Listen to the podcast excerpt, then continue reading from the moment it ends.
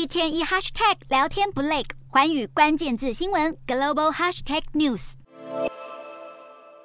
一段 TikTok 直播以空拍角度拍下遭强震摧毁的街道与建筑，影片中还附上捐款连结。不过仔细一看，画面解析度非常的低，明显是盗取灾区画面制成的诈欺影片。土耳其和叙利亚民众才刚历经一场百年大劫难，正试图克服家破人亡的悲痛，但在这种时候，却还有骗徒趁乱诈财，而且诈骗手法层出不穷。另一张同样疯传 TikTok 的照片中，一名小男孩奔向镜头，嚎啕大哭，惊险逃离后方的爆炸现场。照片上还打着“让我们帮助男孩”以及援助土耳其的字样，要观众点进去捐款。不过有网友马上从一篇2018年的贴文找出一模一样的照片，当时发文者呼吁民众募资援助叙利亚内战灾民。美国社群媒体推特也成了诈骗温床，有一个推特账户在短短十二小时内就连续八次抛出一张希腊搜救人员怀中抱着土耳其受灾婴儿的 AI 合成图片，还附上比特币账户连接，诈财意图显而易见。经过查证后，这张图片虽然是希腊消防队为了致敬搜救人员合成的，但却被疑似来自俄罗斯的诈骗网站盗图转发骗钱。